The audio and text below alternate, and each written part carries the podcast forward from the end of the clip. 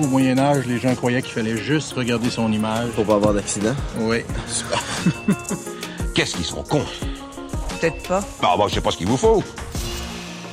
Dans les épisodes du podcast Passion médiéviste, on évoque souvent plein de clichés sur le Moyen Âge. Mais dans cette série de courts épisodes, nous allons revenir sur certaines questions précises. Et je dis nous, car ces épisodes sont écrits par des membres du collectif Actuel Moyen Âge, avec qui j'avais déjà fait la série Vides médiévaux. Dans cet épisode, Florent Besson vous parle de l'idée comme quoi il n'y avait que des blancs en Europe.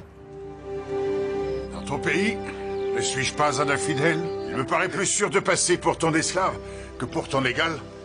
Mais tu ne m'as encore rien dit sur toi. Par exemple, ton prénom. Azim, qu'est-ce que ça veut dire? Cela veut dire le grand. Le grand, vraiment? Est-ce toi qui t'es nommé ainsi? À chaque fois qu'un acteur racisé est choisi pour tourner dans un film ou une série qui se passe au Moyen Âge, Internet gronde de gens mécontents qui trouvent que ce n'est pas réaliste. En fait, l'Europe occidentale médiévale est bien plus variée ethniquement qu'on ne le pense souvent. Des flux migratoires intenses existent durant toute la période médiévale. On trouve également des milliers d'esclaves, venus notamment du Maghreb ou de l'Afrique subsaharienne, qui sont présents en Europe, même s'ils ne sont le plus souvent mentionnés qu'au détour d'une source. Par exemple, vers 1130, Guibert de Nogent mentionne le serviteur éthiopien de l'évêque de Lan. Certains pouvaient d'ailleurs s'élever très haut dans la société.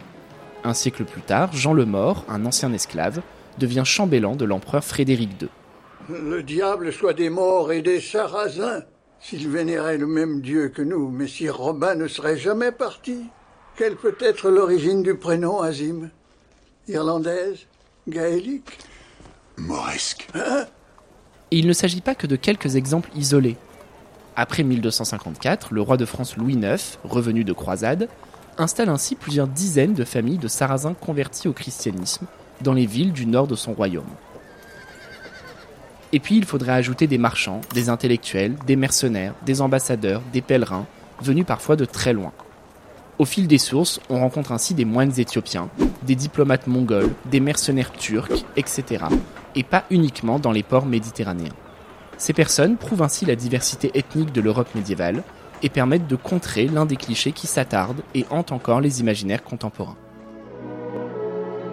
Voyons. En premier lieu, il faut te sortir de la tête toutes ces idées moyenâgeuses. Faire de la place pour de nouvelles idées.